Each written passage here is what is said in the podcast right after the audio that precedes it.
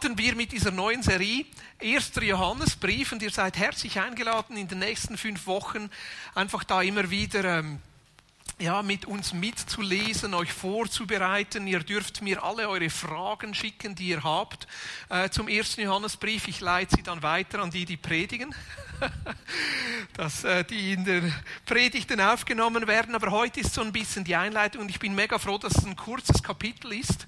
Äh, 1. Johannes 1 ist wahnsinnig kurz, weil heute möchte ich auch noch einen kurzen Überblick machen über diesen ersten Johannesbrief. Ähm, äh, ist ein Brief und trotzdem ist es ein bisschen ein untypischer Brief, weil das, was eigentlich so in einem Brief normalerweise drin ist, so an die Anrede und an wen der Brief gerichtet ist, ein Schlussteil und liebe Grüße und von wem er ist, das fehlt in diesem Brief. Die Vermutung der Theologen ist ein bisschen, dass das ein Brief war, der an ganz viele verschiedene Kirchen ging und sowie ein, ein Zusatzteil hatte, der dann persönlich war, dass der Johannes so einen allgemeiner Brief geschrieben hat und dann ein persönlicher Teil und der zweite Johannes könnte einer dieser persönlichen äh, Briefteile sein, der geht ja an eine Gemeindeleiterin. Ist ja ganz spannend, oder? Jemand zu dieser Zeit, eine Frau, die eine Gemeinde geleitet hat. Also so lege ich es auf jeden Fall aus. Das ist meine Leseart. genau, und so ist es ein Brief, der ein bisschen untypisch ist und der uns deshalb auch ein bisschen Fragen aufwirft. Und auch, was, was noch ein bisschen dazukommt bei diesem Brief, er ist ein bisschen unstrukturiert, ein bisschen chaotisch. Ich frage mich manchmal, wie schafft er es, so verschachtelte Sätze zu schreiben? Ja, also, ja, allgemein, genau, bei Theologen ganz schwierig. Aber der, schon nur im ersten Kapitel, schon nur im ersten Kapitel, der macht Sätze, wo man dann denkt, also wenn du den ersten Johannesbrief liest und am Ende nicht gerecht weißt, wo dir der Kopf steht, uns geht es fast allen so. Ja, deshalb braucht es da ein bisschen ein Kauen, ein sich einbeißen, so ein bisschen tiefer gehen. Aber so eine Grundstruktur, die wir sehen in diesem Brief, ist so die erste, die Einleitung. Das sehen wir da auf der Folie, die Einleitung ähm, im äh, ersten Kapitel, ersten vier Verse. Dann kommt so den, ein, ein großes Thema Gemeinschaft mit Gott äh, durch Wandel im Licht. Das zieht sich so erst das zweite Thema mit hinein. Äh, und dann mitten im zweiten Kapitel kommt wieder so ein anderes Thema, ähm, wo er so die konkrete Situation der Gemeinde oder der Gemeinden anspricht. Und dann im vierten Teil kommen so die Merkmale, die eigentlich Gläubige von Ungläubige trennt. Und sind vor allem dann drei Dinge, die er anspricht. Das eine, der Glaube, dass Jesus wirklich im Fleisch gekommen ist. Und dann so das Leben in Gerechtigkeit und das Leben in Liebe. Das sind so die drei Themen, die sich durchziehen, bevor so ein Abschluss kommt. Jetzt, wer hat dieser Brief geschrieben? Man vermutet, dass das Johannes war. Ähm, also Johannes, äh, der, ähm, des Zebedäus, da dieser Jünger, den Jesus liebte, dieser, dieser Jüngste in dieser Jesus-Crew, das vermutet man, dass das dieser Johannes war. Ganz genau weiß man es nicht, weil er sich nicht identifiziert hat im Brief. Ja. Also sonst ist es ja ziemlich eindeutig, wenn da sagt, ich, Paulus, schreibe am Schluss noch mit meiner eigenen Hand, dass diese, dieses Merkmal fehlt da ähm, im Johannesbrief. Und trotzdem, wenn man vergleicht mit dem Johannesevangelium, das sind ganz ähnliche Schreibweisen. Im Johannesevangelium auch so äh, ein starker Dualismus, Licht, Schatten, Gut, Schlecht, Heilig, Unheilig, Sünde, Nicht-Sünde. Das zieht sich auch jetzt durch diese Briefe durch. Deshalb vermutet man, dass es der gleiche ist, so im Stil und Wortschatz und Themen. Aber ich sage einfach mal vermutlich, ähm, eben weil er sich nicht selber identifiziert, aber wir können gut mal mit dieser Hypothese oder These leben, dass das wirklich der Johannes war, weil es auch kirchengeschichtlich ziemlich gut verbrieft ist. Also die haben, alle anderen Kirchenväter haben ziemlich schnell dann auf Johannes verwiesen als Schreiber dieser Briefe. Aber einfach so als Hintergrund. Jetzt ein Brief, der hat ja immer so äh, einen Schreiber, ja, den sollte man kennen, damit man weiß, ja, was will der überhaupt. Aber es hat auch einen Empfänger. Also an wen ging dieser Brief? Und wenn wir jetzt von Johannes als Autor dieses Briefes ausgehen, dann ist die Vermutung nahe, dass er an Gemeinden schreibt, zu denen er selber einen Bezug hatte, die er selber kannte. Das muss ja sein. Ein Brief schreibt man ja nicht irgendwem, außer Paulus den Römern, aber dann deklariert er es auch. Alle anderen Briefe waren ziemlich persönlich. Und vermutlich ging dieser Brief an einige Kirchen rund um um Ephesus. Vielleicht waren das sogar die gleichen Kirchen, die erwähnt werden in den Sendschreiben der Offenbarung. Das seht ihr auf der nächsten Seite. Äh, das war in Kleinasien, dort ist Ephesus. Das waren dann so Gemeinden dort drumherum in Philadelphia und Laodicea. Also einfach, dass sie ein bisschen eine Vorstellungswelt haben. Das waren nicht Kirchen, die Johannes selber gegründet hat. Die gehen ja auf Paulus zurück in seiner Missionstätigkeit. Und Johannes, man vermutet, dass Johannes in dieses Gebiet zog in der Zeit so 66 bis 70 nach Christus während dem jüdischen Krieg, als die Römer Jerusalem flach gemacht haben, sind relativ viele Juden und so auch viele der Apostel der Gemeinde da geflüchtet und weggezogen. Und es könnte sein, dass sich Johannes in dieser Zeit dort niedergelassen hat und so wie der, der Leiter oder der Coach oder der Bischof oder er nennt sich selbst Presbyteros, also der Älteste, so wie ein, ein Leitungs, eine Leitungsfunktion für diese Gemeinden dort eingenommen hat. Ja. Die Zeit, kannst noch mal eine Folie zurück, ist ein bisschen schwierig einzuordnen diese Briefe, ja, wo, wo, gehören die dazu? Man muss dann sagen, okay, wann wurde der Joh das Johannesevangelium geschrieben? Und dann muss man sich überlegen, ja, waren diese Briefe vor dem Johannesevangelium oder nach dem Johannesevangelium? Jetzt ungefähr welche Zeit, es ist, ist nicht so wichtig. Aber so die, die Hauptmeinung unter den Theologen ist, dass es nach dem Johannesevangelium war. Das Johannesevangelium wird großmehrheitlich jetzt von den bibeltreuen Theologen so um die 80, 85 nach Christus eingeordnet. Und dann könnte es sein, dass dieser Brief wirklich so wie ganz am Ende des, des ähm, Lebens von Johannes so um die 90 nach Christus geschrieben wurde. Eben, er war ja ein ziemlich junger Jünger noch bei Jesus, war vielleicht 15, 16 oder so. Also war er hier vielleicht in seinen 80er Jahren so, ja, oder 75, also wurde ziemlich alt auch für seine Zeit. Jetzt, was ist der Anlass für diesen Brief? Also normalerweise schreibt man ja Briefe nicht einfach so, weil man gerne Briefe schreibt, sondern man hat irgend so eine Absicht, oder? Zum Beispiel Liebesbriefe an meine Frau. Von denen gibt es welche, ganz wenige, vielleicht sind sie verschollen, ich weiß es nicht. Die werden dann vielleicht mal 300 Jahre später ausgegraben und die denken, was war das für ein Verrückter. Aber jeder Brief hat ja wie so einen Anlass. Wieso schreibe ich einen Brief? Was war der Anlass für Johannes, dass er diesen Gemeinden, die er kannte, die ihm lieb waren, die er ermutigen wollte, einen Brief geschrieben hat? Und da gibt es so wie zwei ähm, Theorien oder zwei Anstöße, die auch aus den Briefen hervorkommen. Der eine ist, weil es Spaltungstendenzen in diesen Gemeinden gab. Also die Einheit dieser Gemeinden war gefährdet. Und die Spaltungen, die gingen vor allem zurück auf unterschiedliche Lehrmeinungen. Und zwar Lehrmeinungen, wo es nicht darum geht, soll man ja, diesen Vers jetzt so oder so verstehen, sondern fundamentale Lehrmeinungen, wo es darum geht, wer ist überhaupt Christus und vor allem ist Christus im Fleisch gekommen. War der überhaupt ganz Mensch?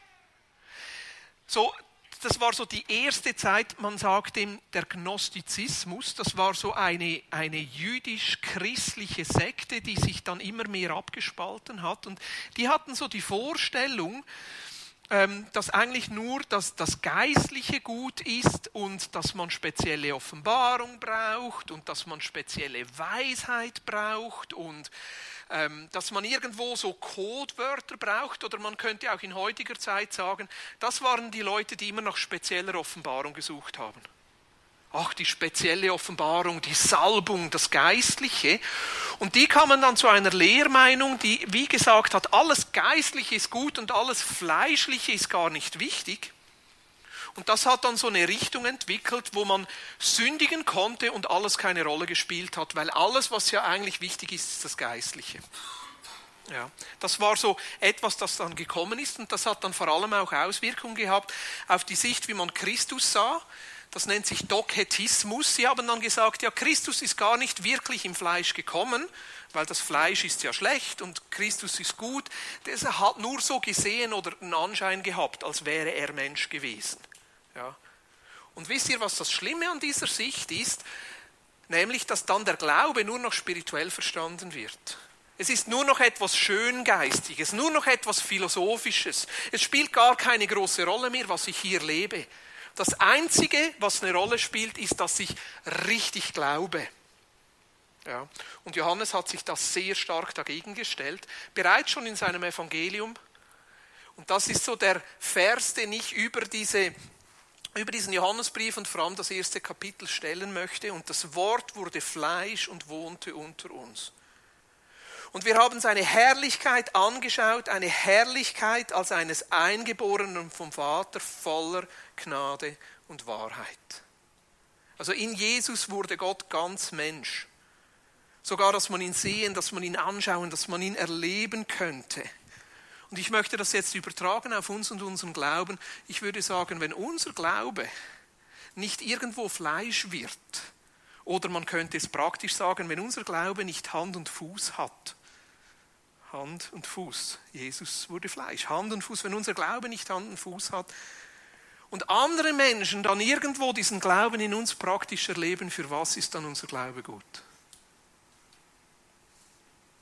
Ich entlasse euch jetzt mal mit diesem Gedanken in das erste Kapitel des Johannesbriefes. Ich möchte euch einladen, mal eure Bibel zu nehmen. Wenn ihr keine dort habt, wir haben dort ganz viele. Und wir nehmen uns zwei Minuten für die Schnellleser unter uns. Das ist ein kurzes Kapitel. Lest das erste Kapitel des Johannesbriefes einfach mal für euch durch. Mit diesem Gedanken im Hinterkopf, unser Glaube soll Hand und Fuß haben.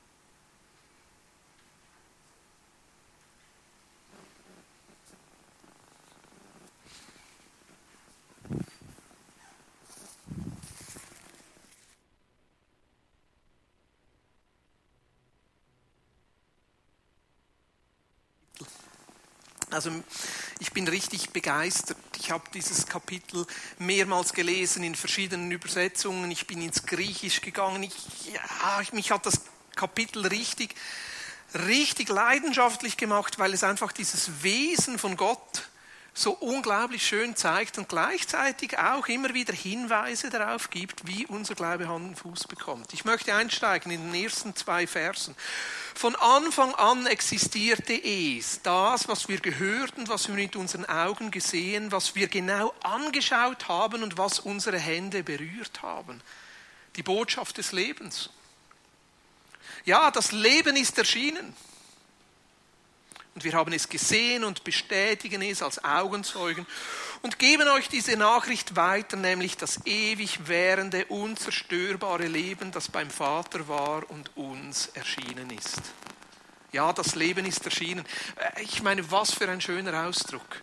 ich meine, Johannes schreibt hier von einer Botschaft. Eine Botschaft, das sind Worte, die, die wir hören. Und gleichzeitig sagt er von dieser Botschaft, wir haben sie gesehen und angefasst. Er spricht hier von Christus. Er spricht hier von diesem Fleisch, das unter uns lebendig wurde und uns dieses Leben gibt. Was für was Schönes. Und viele Menschen fragen sich ja, wie ist Gott? Wie ist Gott? Und Johannes beantwortet das hier und er sagt, hey, wenn du Gott sehen willst, wenn du wissen willst, um was es im Leben geht, dann schau Christus an. In Christus sehen wir, wie Gott ist. In Christus bekommt Gott Hand und Fuß. In Christus wird er, dieses Leben wird fassbar, wird erlebbar, wird anfassbar. So wie unser Glaube Hand und Fuß bekommt, so bekommt Gott in Christus Hand und Fuß und wir können es erleben. Und dann geht es weiter in Verse 3 und 4. Das, was wir gesehen und gehört haben, das geben wir auch euch weiter, sodass auch ihr mit uns echte Lebensgemeinschaft erlebt. Und unsere Gemeinschaft ist die mit dem Vater und mit seinem Sohn Jesus Christus dem Messias. Und dies schreiben wir, damit unsere Freude ganz zu ihrer Vollendung kommt. Hier sehen wir, um was es Johannes in diesem Kapitel geht oder in diesen Zeilen geht. Er sagt, ich lade euch ein in Gemeinschaft. Ich lade euch ein in die Gemeinschaft. Und diese Gemeinschaft ist wie so eine doppelte Gemeinschaft. Er sagt, ich möchte euch einladen in die Gemeinschaft mit uns.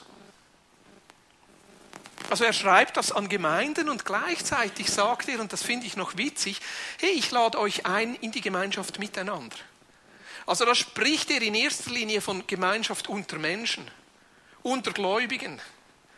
Und er sagt diesen Gemeinden, ja, ihr trefft euch zwar und ihr seid miteinander unterwegs, aber eigentlich lade ich euch ein noch zu einer anderen Gemeinschaft. Und er gibt ihm ein, ein Qualitätskriterium, er sagt, echte Lebensgemeinschaft. Und auf das möchte ich nachher noch zu sprechen kommen. Aber das Zweite, wozu er uns einlädt, ist diese Gemeinschaft mit Gott. Diese Gemeinschaft mit dem Vater und mit seinem Sohn. Diese Gemeinschaft, ah, die geprägt ist von zwei Dingen. Von Echtheit und auf der nächsten Folie habe ich das markiert und von Freude. Was für zwei schöne Kriterien. Gemeinschaft zu leben miteinander und mit Gott, die geprägt ist von Echtheit und von Freude.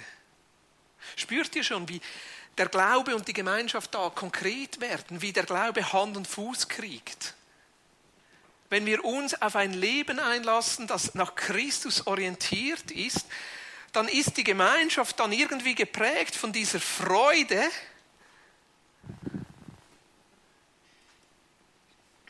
das kriegt eine andere Dimension.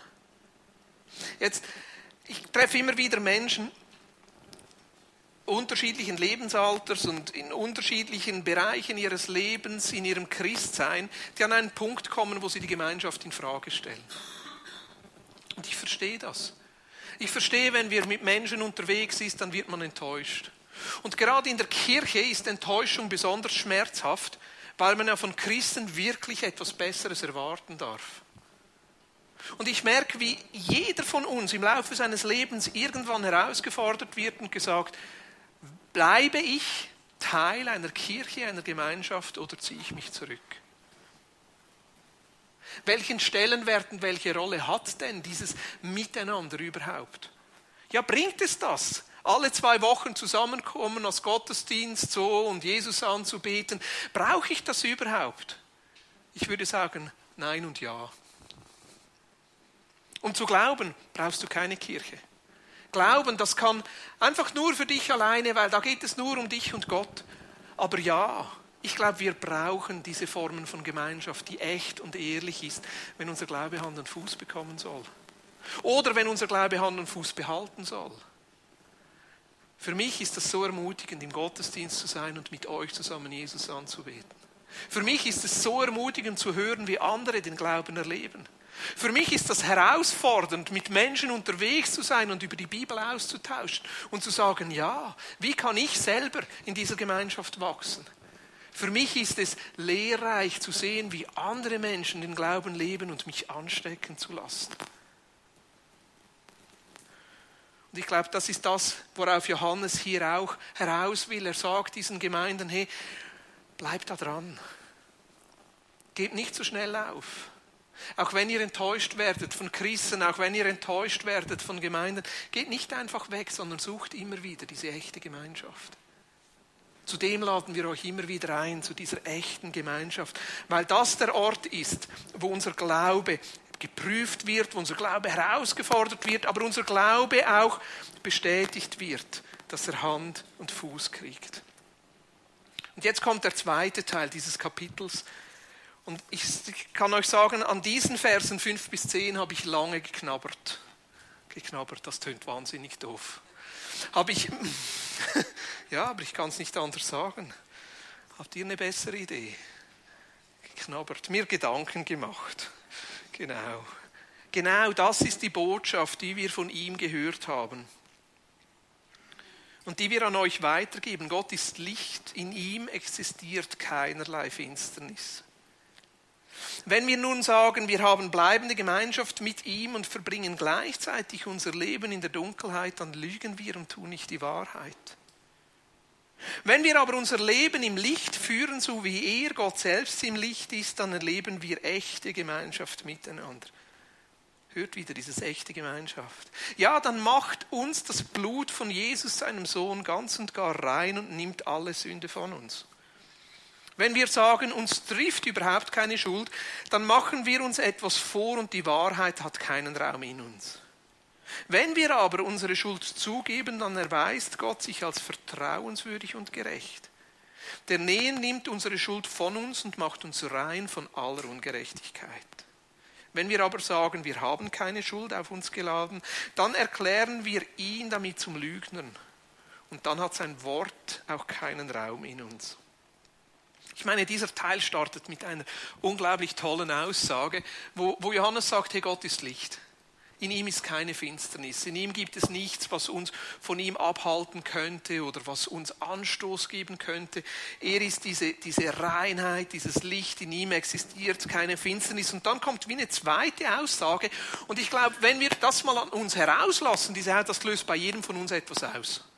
Und diese Aussage ist, weil Gott Licht ist, sollt ihr auch im Licht leben.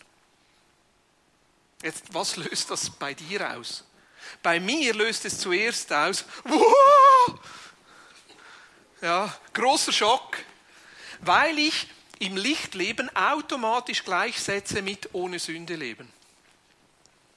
Das ist so, wenn wir unsere evangelikale Brille aufsetzen, unsere westliche Brille aufsetzen. Christ sein heißt perfekt sein. Jesus nachfolgen heißt nicht sündigen. Dann kommt automatisch diese Gleichung. Im Lichtleben heißt nicht sündigen. Ohne Sünde sein. Und ich sage euch, diese Gleichung führt sehr schnell zu einem miserablen und freudlosen Leben. Diese Gleichung, wenn wir sagen, oh, im Lichtleben ist ohne Sünde sein, führt sehr schnell zu einem gesetzlichen Leben. Einem Leben, das einschränkt und uns jedes Leben saugt. Weil wir merken doch, wir stehen immer wieder an. Ich merke doch selber, wie oft ich frustriert bin an mir selber, dass ich es wieder nicht gepackt habe. Ich stehe mit mir selber an in all meinen Fehlern, ah, meiner Herzensenge, meiner Sünde. Und dann kommt so ein Vers, der sagt, hey, lebe im Licht. Und eigentlich passiert genau das Umgekehrte. Weil ich Licht mit Sündlosigkeit gleichsetze, fange ich an, mich zurückzuziehen. Da kommt Scham mit rein. Da kommt Rückzug mit rein. Da kommt genau das rein, dass ich mich zurückziehe, weil ich denke, ich genüge nicht. Ich bin nicht gut genug. Oder sogar noch schlimmer, dass ich denke, hey, wenn die Vinja Darau herausfindet, was da in meinem Leben los ist und ich sollte doch das perfekte Vorbild sein, was passiert dann? Hören Sie mir nicht mehr zu? Kündigen Sie mir? Oder eigentlich noch schlimmer, dann haben Sie mich nicht mehr gern.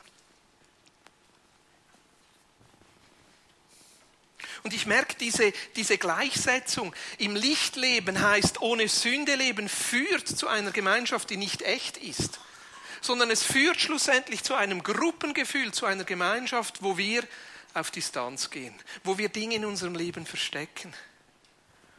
Und ich behaupte jetzt mal, dass dieser Text eigentlich genau das Gegenteil bewirken möchte, nämlich uns einladen, miteinander ehrlich und offen zu leben. Ich glaube, es geht nicht um die Frage, ob wir noch Sünde in unserem Leben haben oder nicht, sondern es geht um die Frage, wie wir damit umgehen. Ich glaube nicht, dass in erster Linie das Problem ist, dass wir noch Sünde haben, sondern ob wir offen und ehrlich mit unseren Fehlern, mit unseren Schwächen, sogar mit unseren Sünden umgehen. Schau, hier heißt es, wenn wir aber unser Leben im Licht führen, so wie er, Gott selbst, im Licht ist, dann erleben wir echte Gemeinschaft miteinander. Und dann kommt Vergebung und sogar Reinigung der Sünde. Also wenn im Licht leben heißen würde, ohne Sünde zu leben, wieso sollte dann Sünde vergeben und gereinigt werden, wenn wir ins Licht kommen? Aber das ist genau diese Einladung, die der Johannes hier ausspricht und sagt, hey, seid doch ehrlich, seid echt mit Gott und zueinander. Weil dort, wo ihr eure Fehler, eure Schwächen, eure Sünden ans Licht bringt, dort kommt echte Kraft, dort kommt Vergebung und dort kommt sogar Reinigung der Sünden mit rein. Und ich merke, das stellt mich vor eine ganz andere Herausforderung. Habe ich den Mut, ehrlich zu sein? Schaffe ich es über meine Schamgrenze hinweg, mit Menschen ehrlich zu sein? Schaffe ich es, wenn wir so zusammen sind, echte Gemeinschaft zu leben, wo ich mich nicht verstecken muss, sondern wo ich selber ehrlich sein kann. Ich meine ich mein damit nicht den Seelenstriptease und wo ich allen alles erzähle, das meine ich nicht. Und trotzdem diese mutige Lebenshaltung, wo ich sage, ja, ich weiß, dass ich geliebt und angenommen bin, genauso wie ich bin. Und dort, wo ich ehrlich sein kann mit anderen und mit Gott, Dort fängt die Kraft Gottes an zu wirken, dass Sünden vergeben werden und sogar Lebensveränderung kommt. Mich fordert das heraus. Euch vielleicht nicht. Mich schon. Mich schon, weil ich merke, wie ich da immer wieder anstehe. Wie ich mir auch immer wieder überlege, okay, was heißt das konkret? Und wie kann ich immer wieder vor Jesus sein und ihm einfach mein Herz hingeben? Wie kann ich vor euch ehrlich sein und sagen, so geht es mir wirklich. Und das Letzte, und mit dem höre ich auf, ich glaube, der Johannes hatte hier noch einen ganz anderen Gedanken. Und das sehen wir am Anfang.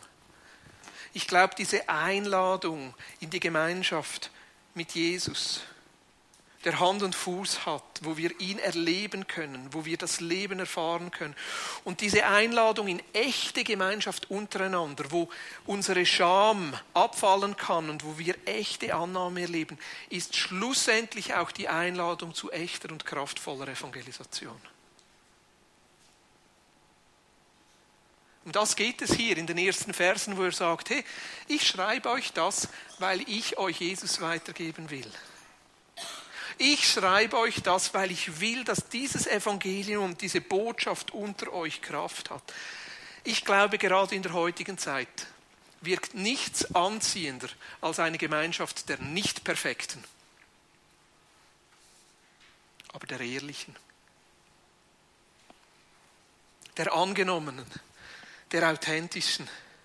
Und ich glaube, genau darum geht es dem Johannes. Nicht eine Kirche, eine Gemeinde zu haben, die es im Griff hat, sondern die zugibt, wir schaffen es eigentlich gar nicht. Weil es Räume schafft, wo man echt und ehrlich sein kann und wo Menschen selber mit sich echt und ehrlich sein können. Wo die Kirche dann nicht mehr für uns, sondern auch für andere ist und sie immer wieder eingeladen sind, wo echte Gemeinschaft ist, wo ich meine eigene Scham überwinden kann, wo ich lerne, mich selber anzunehmen, wo ich meine Schwächen und Grenzen akzeptieren kann und trotzdem geliebt und angenommen bin, wo ich sein kann und mich wohlfühle, wo ich lerne, im Licht zu leben und Sünden vergeben werden und sogar gereinigt und neue Lebensmuster kommen, wo echte Gemeinschaft entsteht mit Menschen und mit Jesus. Ich habe zwei, drei Fragen für euch vorbereitet, um das nochmal zu vertiefen. Und ich glaube, dass Gottes Geist nochmal neu kommen will, uns einlädt, uns hineinzieht. Deshalb machen wir nochmal am Ende dann eine Zeit, wo wir einfach Jesus anbeten und ihn einladen. Aber so zwei, drei Fragen, die ich dir mitgeben möchte heute Morgen. Was hält dich davon ab, mit Gott und anderen Menschen im Licht zu leben? Was sind deine Hindernisse, deine Barrieren? Und wo erlebst du bereits diese Gemeinschaft? Wo du echt und ehrlich sein kannst? Wo erlebst du das bereits? Und vielleicht, wo könntest du auch andere dazu einladen? Und ich glaube, Gott möchte dir heute Morgen neu diese Freude der Gemeinschaft schenken. Eine echte Gemeinschaft. Bist du ready?